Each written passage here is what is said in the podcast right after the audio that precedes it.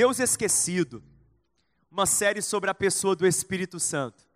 Domingo passado nós começamos a falar sobre esse assunto e falamos que o Espírito Santo é o Deus esquecido por muitos, talvez porque tradicionalmente ele é colocado em uma terceira posição. É chamado de a terceira pessoa da Trindade. Vem o Pai, o Filho e parece que quase que a reboque o Espírito Santo. Quando na verdade o Espírito Santo, ele é a terceira pessoa da Trindade, não porque é menor ou menos importante que o Pai e que o Filho, mas sim porque o Espírito Santo foi enviado pelo Pai e pelo Filho. Ou seja, quando nós falamos que Deus é Pai, Filho e Espírito Santo não é uma ordem de importância, é uma ordem da atuação de Deus no plano da redenção. O Pai criou todas as coisas, o Filho se entrega na cruz para salvar todas as coisas e o Espírito Santo é derramado para que a obra do Filho seja aplicada em nós.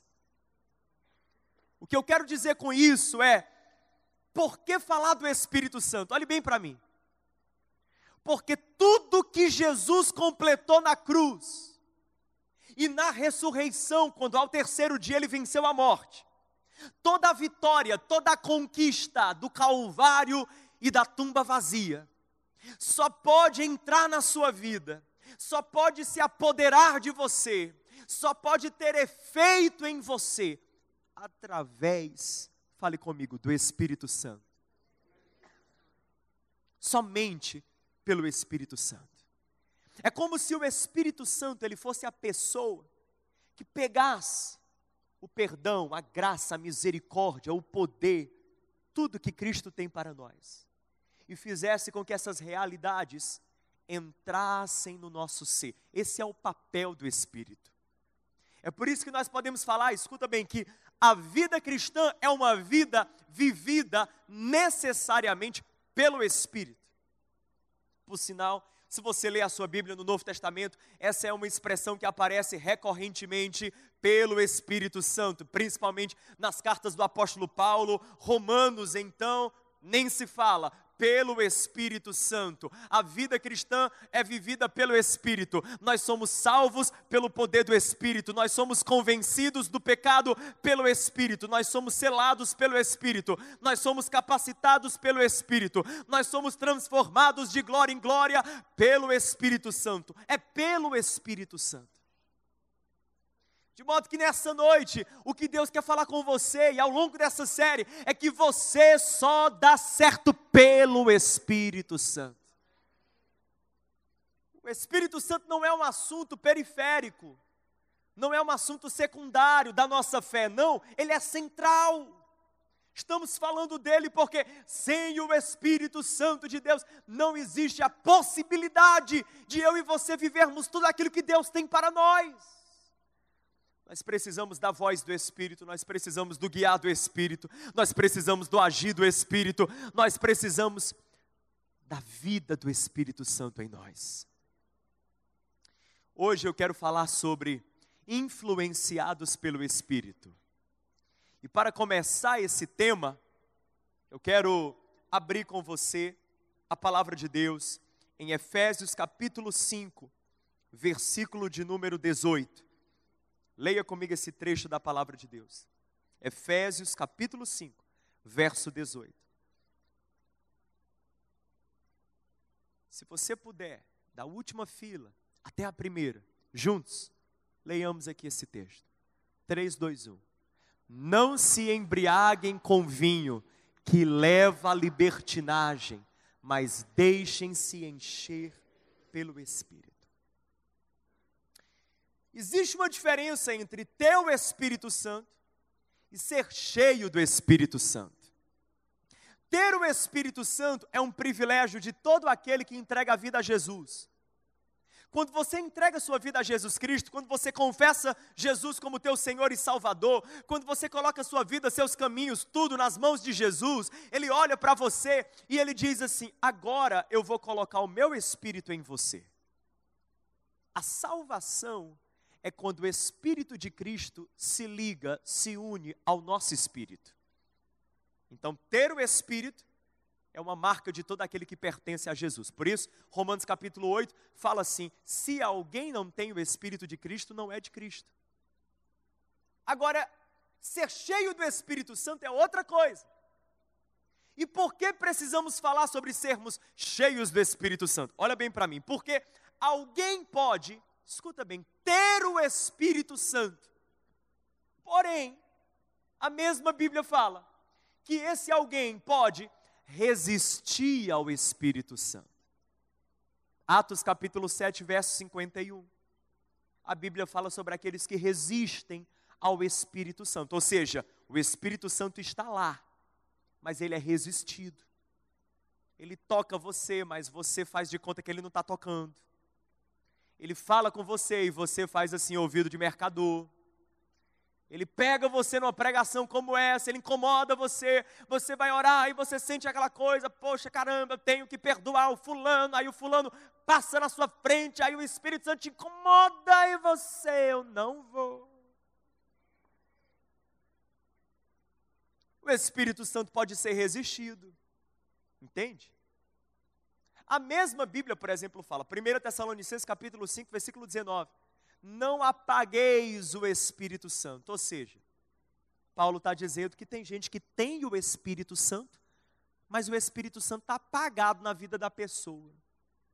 Gente, se o Espírito Santo é uma pessoa, como é que ele fica apagado? Fala para mim, como é que uma pessoa é apagada? Uma pessoa apagada é uma pessoa que é silenciada. É uma pessoa que não tem espaço para se pronunciar. Uma pessoa apagada é uma pessoa que não pode influenciar, colocar-se a isso. Ou seja, Paulo está dizendo: tem gente que tem o Espírito Santo, mas que apagou o Espírito, não escuta o Espírito. É como se o Espírito Santo nem estivesse lá. Inutiliza a presença do Espírito Santo. O Espírito Santo está lá, mas parece que não há sinais de que ele está. A Bíblia fala em Atos capítulo 19 que o apóstolo Paulo certa vez chegou a um culto um ajuntamento de cristãos. Olha que experiência. Ele chega em Éfeso, entra naquele culto, participa da reunião, vê ali aquele pessoal. Lá pelas tantas ele pergunta assim: olha a pergunta. Em que batismo vocês foram batizados? E eles disseram: no batismo de João Batista, batismo das águas. Aí o apóstolo Paulo diz: hum, Acaso não ouviram falar do Espírito Santo? Cara, eu acho isso aqui muito forte. Imagina o apóstolo Paulo entrando na tua casa, na tua família, só crente. Criança vai para o VK, o menino vai para o A13, os pais estão no Somos Um. Dia de domingo, está na igreja. Aí o apóstolo Paulo entra na tua casa chega lá para tomar um café, comer um cuscuz, lá pelas tantas, ele para e diz assim: Em que batismo vocês foram batizados? Rapaz, coloquei a blusinha preta, novo de novo. Aí o apóstolo Paulo diz assim: Fazer uma pergunta, já ouviram falar sobre o Espírito Santo? Que, que o apóstolo Paulo está querendo dizer lá quando ele falou isso para os discípulos de Éfeso? eu não estou vendo sinais da presença do Espírito Santo aqui, porque onde o Espírito Santo está, há evidências, há sinais, há fruto, há mudança, há caráter de Cristo, a virtude, a pureza, a santidade, a amor, a alegria, a misericórdia, a perdão, a justiça. Não estou vendo sinais. Logo, vale a pergunta: vocês já ouviram mesmo falar do Espírito Santo?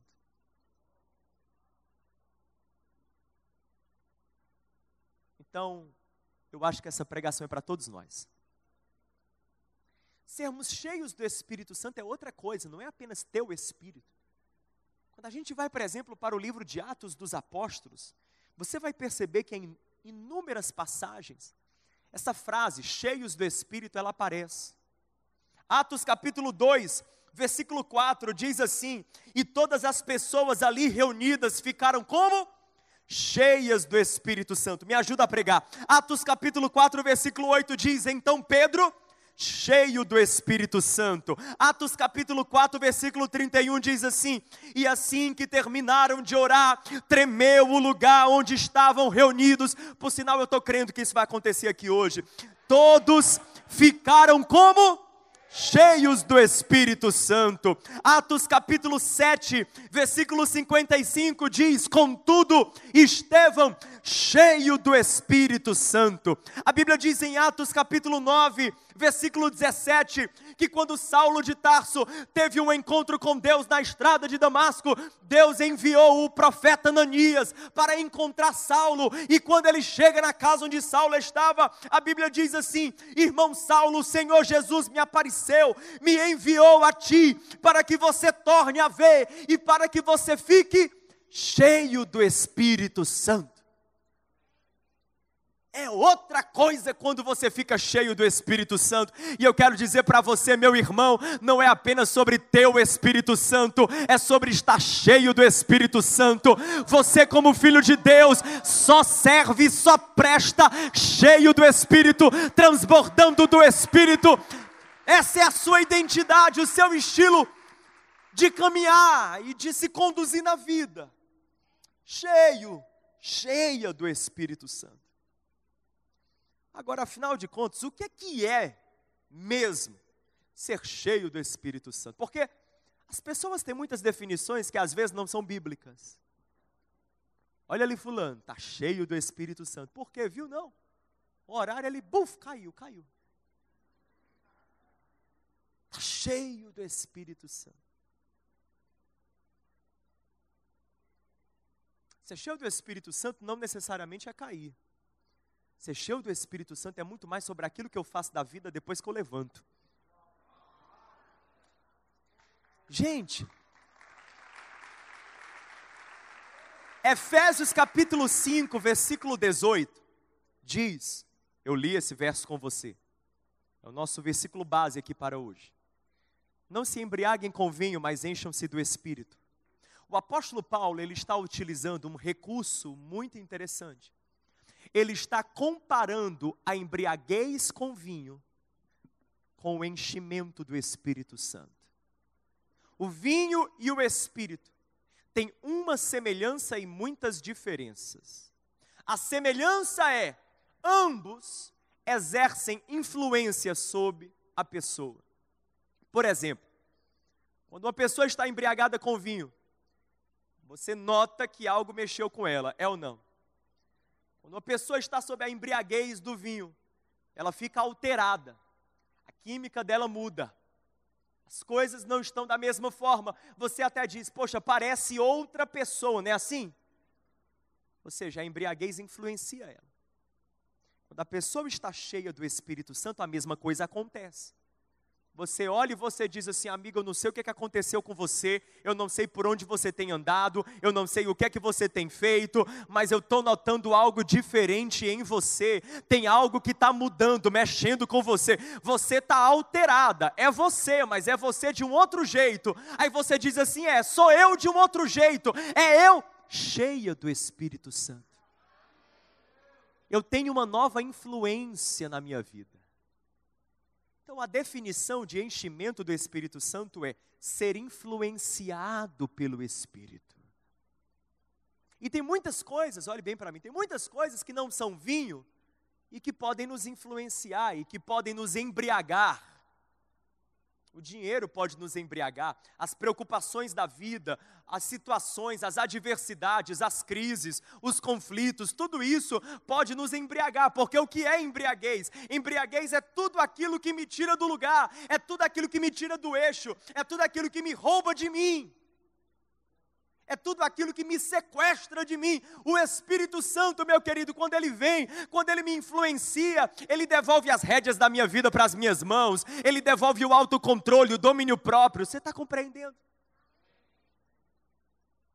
Então aqui Paulo está fazendo essa comparação e vale a pena a gente pontuar algumas diferenças. Eu falei sobre a semelhança, agora eu falo sobre as diferenças. Deixa eu falar para você quatro diferenças a embriaguez com vinho, ela tira o teu bom senso. O enchimento do Espírito Santo, ele te concede bom senso. É ou não é verdade? Quando a pessoa está sob o efeito do álcool, do vinho, ou embriagada com qualquer outra coisa, alterada, bagunçada, mexida, agitada com alguma situação na vida, perde o bom senso. Começa a fazer coisa que depois se arrepende. Conhece essa história? A pessoa faz um monte de coisa, no dia seguinte, a amiga faz: mulher, olha o vídeo que fizeram de ti. Tu virou meme. Tu viralizou. A pessoa olha e diz assim: Meu, eu fiz e fez. Poxa, onde é que eu estava? Aqui no planeta Terra. Por quê? Porque estava sob uma influência que tirou o bom senso. Tirou o bom senso. O enchimento com o Espírito Santo te dá, te concede bom senso. A Bíblia chama o Espírito Santo de espírito de sabedoria. Sabe o que isso significa? Como é que a pessoa fala que ela é cheia do Espírito Santo e toma cada decisão tola, idiota na vida? Namorando com barca furada. Minha querida, pelo amor de Deus, se encha do Espírito Santo. Porque cheia do Espírito Santo, você bate o olho e você diz assim: é cheirosinho, é bonitinho, é legalzinho, mas o sobrenome é laço.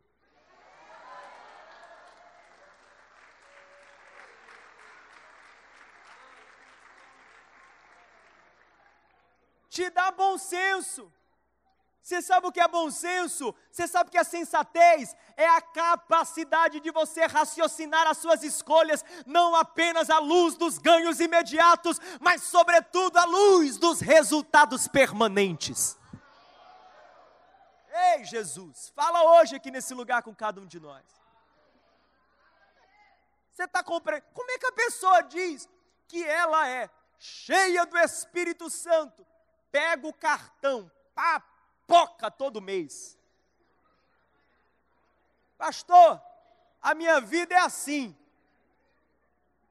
Dia que eu recebo salário, uh! No dia seguinte, tchau, já estou no vermelho. Pedindo emprestado e dizendo, paga mulher para mim. Mês 5, dia 5 do mês que vem eu faço o Pix, paga. Que descontrole é esse? Não estou falando quem está em crise, eu estou falando quem está em crise e fica cavando mais buraco, mais buraco, mais buraco. Fase difícil, desemprego, dia apertado, estação complicada, todo mundo passa. O problema é a pessoa estar tá na estação complicada, querendo viver com o orçamento de quem está na estação com abundância. Que descontrole, que bom, que sensatez é essa? Aí a pessoa diz, mas eu sou do manto. Você é do manto o quê? Vai, é do manto mesmo. Vai, vai ficar só você em um mantinho assim. Pelo amor de Jesus. O Espírito Santo é espírito de sensatez. Ele traz sabedoria para a nossa vida. Sabe uma outra diferença?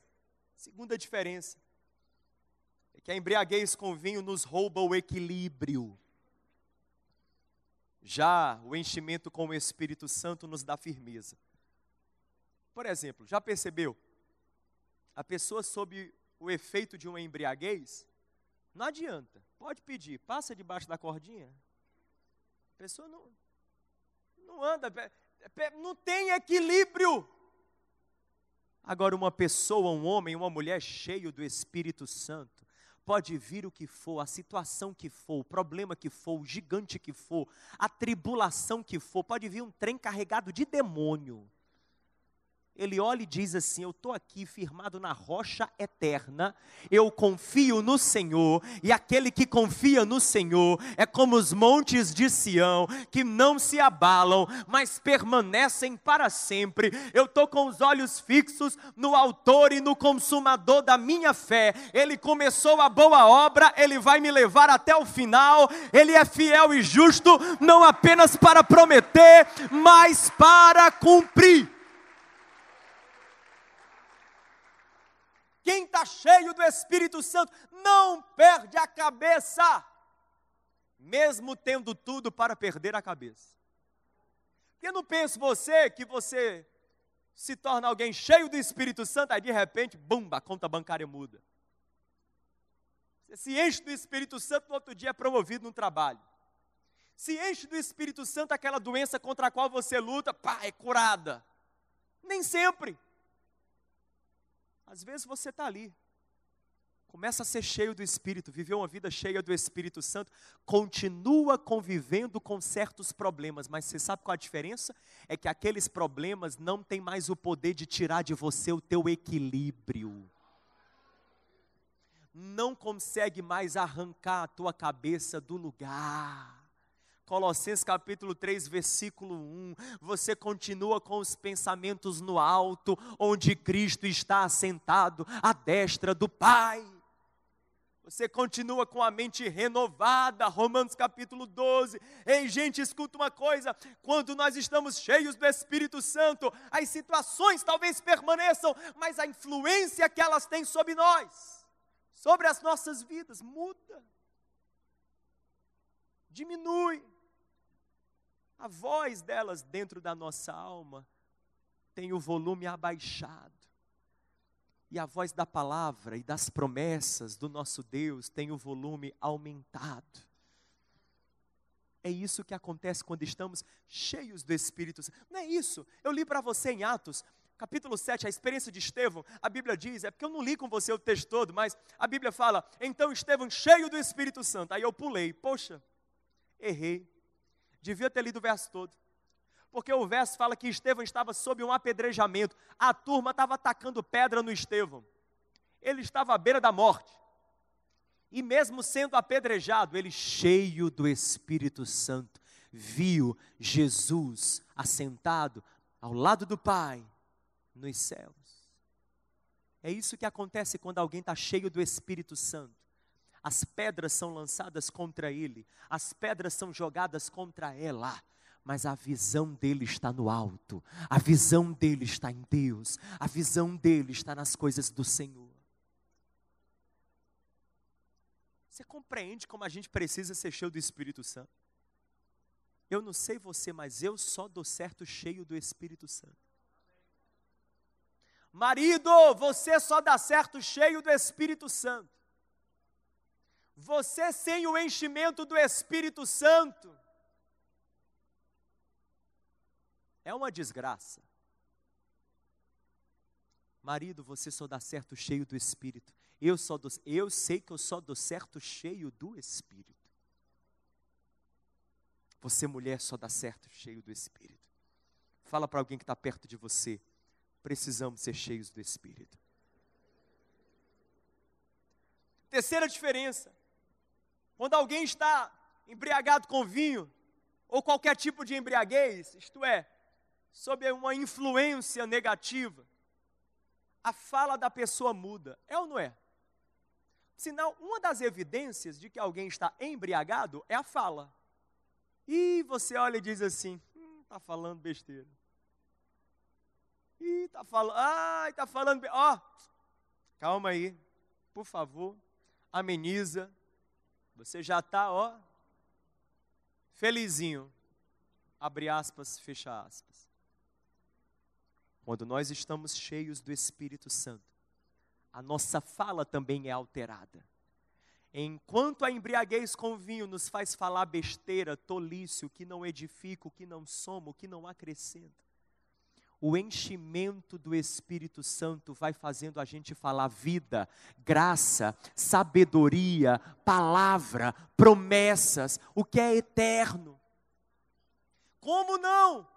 Jesus falou, a boca fala do que o coração está cheio. Se o Espírito Santo está operando no meu coração, se o Espírito Santo está enchendo o meu coração, então esse enchimento do Espírito vai transbordar na maneira como eu falo. É por isso que não dá para você ter uma pessoa que é crítica, murmuradora, ingrata, que fica sublinhando os defeitos dos outros, que fica diminuindo os outros e falar, mas eu sou cheia do Espírito Santo.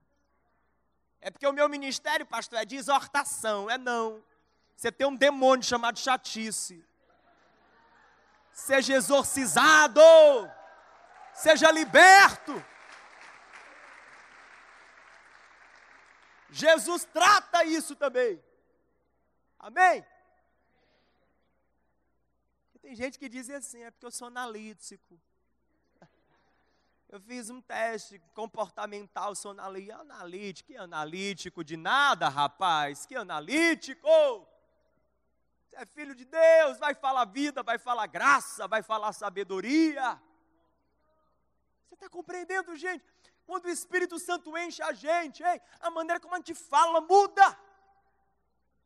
E presta bem atenção, por isso que no Novo Testamento você vai notar que uma ou algumas das manifestações de dons espirituais, de manifestações do Espírito Santo, são manifestações vocais.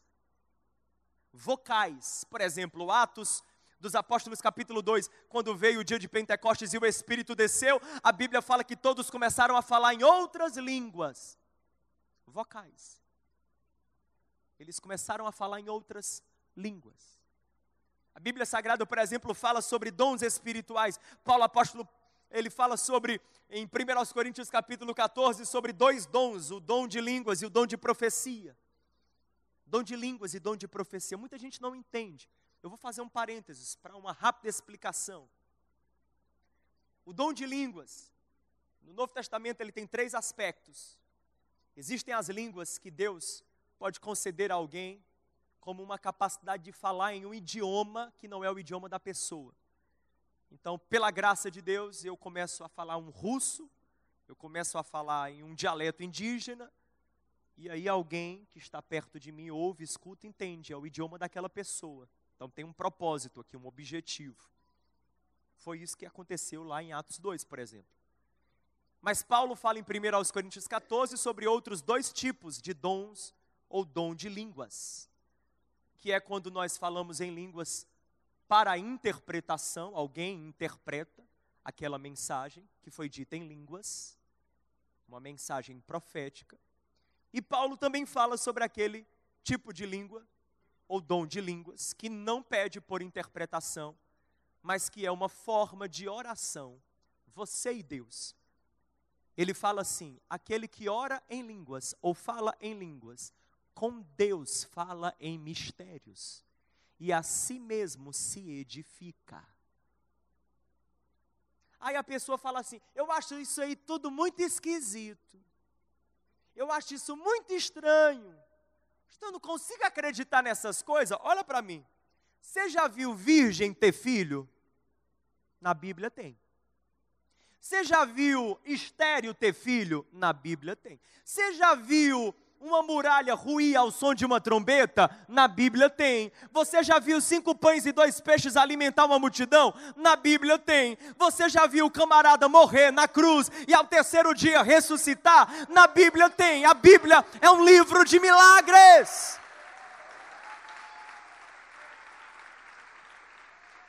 Aí a pessoa, eu acho muito esquisito. O budista fica lá no canto dele meditando. Zzz, pessoa fala: olha, que interessante, meditando. Né? Tem gente que acredita em energia, em cosmos, em coisas do além, em fantasma, em alienígena. Você está comprando em horóscopo, em signo. Ainda tem uns crentes que lê lá. Vou de azul hoje para a igreja. Ai, porque.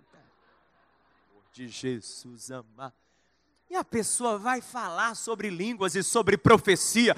Querido, deixa eu falar uma coisa para você. Eu sou crente, eu sou filho de Deus. O meu universo está na Bíblia. Escuta, o Jesus que me salvou está na Bíblia. O Espírito Santo que habita em mim está na Bíblia. A vida eterna que é a minha esperança está na Bíblia. Tudo que está na palavra eu creio. E se for para mim, para que eu me edifique, para que eu fale com o meu Deus eu quero. Então nós cremos, como igreja, nós cremos nas línguas, na profecia. São expressões bíblicas neotestamentárias do agir do Espírito Santo. Mas agora eu quero pontuar um quarto e uma última diferença entre o vinho e o espírito. É que a embriaguez com vinho, ela vai diminuindo as nossas capacidades. Por exemplo, um atleta embriagado, ele não performa da mesma forma que performaria se ele não estivesse embriagado, sim ou não? O Espírito Santo não diminui, ele aumenta as nossas capacidades. Ele potencializa a nossa vida, ele nos equipa, você está compreendendo, querido? Eu quero falar para você, você cheio do Espírito Santo, dá conta de desafios que você não daria sem o enchimento do Espírito Santo. Eu estou falando aqui para um pai, para um empresário, para um dono, um dono de, de de um microempreendimento, para uma dona de casa, para uma mãe, para alguém que está tentando lidar com filhos, que está tentando criar filhos. Deixa eu falar uma coisa: eu estou com dois bebês em casa, todo dia eu estou dizendo, Pai, me enche do teu espírito. Eu preciso do teu Espírito, porque cheio do Espírito Santo eu dou conta de desafios que de outra maneira eu não daria. Ah, querido, escuta uma coisa: eu e você nós precisamos do enchimento desse Espírito. Se nós entendêssemos isso, a Bíblia fala que certa feita Nicodemos, um fariseu, um cara que andava na igreja, abre aspas, fecha aspas cara da religião, um cara bem certinho, piedoso, foi ter com Jesus. Jesus olhou para ele e disse: Nicodemos, te falta uma coisa. Você precisa nascer da água e do Espírito. Você sabe de muita coisa, você entende muita coisa, mas está faltando, sabe o que? Espírito Santo na sua vida. Tem coisas em mim e em você que só vão romper, só vão crescer, só vão amadurecer pelo Espírito. Aí você que está dizendo assim, tá, pastor, mas como é que eu faço de modo prático para ser cheio do Espírito Santo? Eu quero te deixar aqui nessa conclusão com três palavras de como, como, fale comigo, como ser cheio do Espírito como viver uma vida sob a influência do Espírito, como viver uma vida em que é o Espírito quem te influencia e determina o teu viver, não as tuas emoções, não os teus sentimentos, não as tuas situações, não as circunstâncias, não, o Espírito Santo. Três comos. Primeiro, seja intencional, intencionalidade. Paulo diz: deixem-se encher pelo Espírito. É uma ordem. Você só dá ordem para quem tem capacidade de cumprir. Deixem-se encher pelo Espírito. Paulo está falando no imperativo, ele está dando um mandamento. Ele está dizendo, igreja de Éfeso, tem algo que cabe a vocês. Vocês não podem fazer tudo, mas alguma coisa vocês podem. Eu aprendi que a vida cristã é como subir de escada rolante. Quando você sobe de escada rolante, interessante. Não é você que sobe, é a escada que te sobe. Não é assim? Você não faz esforço. É a escada que te sobe. Mas para a escada te subir, você tem que dar o primeiro.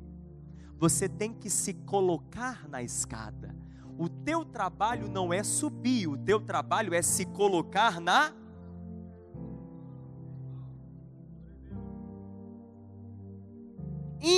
Intencionalidade é você fazer, sabe o quê? Calma aí. Se ser cheio do Espírito é ser influenciado pelo Espírito e o Espírito Santo é uma pessoa, como é que eu sou influenciado por uma pessoa? Conversando com essa pessoa, ouvindo essa pessoa, afinando os meus laços com essa pessoa, aprofundando a minha comunhão e a minha intimidade com essa pessoa.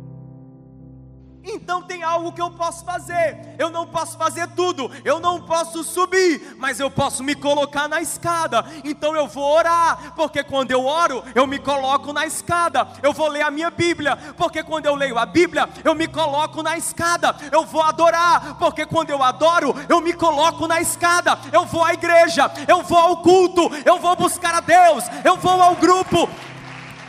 Isso é se colocar na escada é se submeter à influência do Espírito Santo. Você e eu, nós precisamos nos posicionar em ambientes e momentos e disciplinas espirituais que nos influenciam pelo Espírito Santo. Entende? Seja intencional. Tome uma decisão. Se você quer ser cheio do Espírito Santo, dê um passo. Posicione-se. Posicione-se. A segunda palavra que eu digo para você é rendição. Intencionalidade, eu digo agora rendição. Olha a expressão, deixem-se encher pelo Espírito. A impressão que dá é que Paulo está falando assim: ó, sai da frente. Espírito Santo está tentando passar, está tentando agir, deixem-se encher, ou seja, é o Espírito que está enchendo, é o Espírito o agente aqui, é o Espírito que quer fazer tudo diferente. Agora sai da frente, desobstrui, não atrapalha. Gente, isso é forte, sim ou não? Porque às vezes o Espírito Santo está tentando mudar a gente, e a gente está o quê? Atrapalhando. O Espírito Santo está tentando nos transformar, nos convencer, nos moldar e a gente está atrapalhando. Quando é que eu atrapalho? Eu atrapalho toda vez que ao invés de me render, eu resisto. Eu troco rendição por resistência. Hum. Você quer se render ao Espírito Santo? Então, aquela coisa velha que ele mandou você largar, por que, é que ainda está com ela? Se renda, não fica nessa queda de braço. Aquela atitude que ele pediu para você ter, aquela decisão que ele pediu para você tomar, aquela escolha que ele te inclinou a fazer, o que é que você está adiando? Se rende, se rende, se rende, se rende. Sai da frente. Para de atrapalhar. Diga, Espírito Santo, agora na minha vida não é assim. Eu dividindo o governo contigo. Não, o governo é teu. O trono da minha vida está contigo. Tu és aquele que me guia. Quando as luzes se apagam e você fica de pé, por último, fale comigo, constância o Espírito Santo de Deus pede por constância. Deixem-se encher pelo Espírito Santo, constância. Eu não sei se você sabe, mas esse texto, esse versículo no original, ele tem um tempo verbal que denota ou traz consigo uma ideia de continuidade. É como é como se Paulo estivesse dizendo assim: ser cheio do Espírito não é uma experiência pontual, ser cheio do Espírito é algo que você precisa continuamente. É segunda, é terça, é quarta, é quinta, é sexta, é continuamente. Quem concorda comigo? Você pergunta para a pessoa assim: e aí, está treinando, está indo para a academia? A pessoa fala: estou. É mesmo? Quantas vezes? Uma vez por mês. Tem coisas na vida que, se for pontualmente, é mesmo que nada. Ou é constantemente ou é nada. Quem pegou? Ou é constantemente ou é nada. Eu quero dizer para você: tem coisas na sua vida espiritual que ou é constantemente ou é mesmo que nada. Se não for uma constante, não vai ter impacto nenhum. Não é para o domingo ser uma maneira de recobrar tudo aquilo que durante a semana você não recebeu de Deus. Não, não, não, não, não, não, não. Ser cheio do Espírito é algo para segunda, para terça, para quarta, para quinta, para sexta, para o sábado Ser cheio do Espírito Santo é você no seu carro, é você na sua casa, é você no seu trabalho, é onde você estiver, em todo lugar por onde você passar. É orar e dizer: Vem Espírito Santo, vem Espírito Santo, vem Espírito Santo. Eu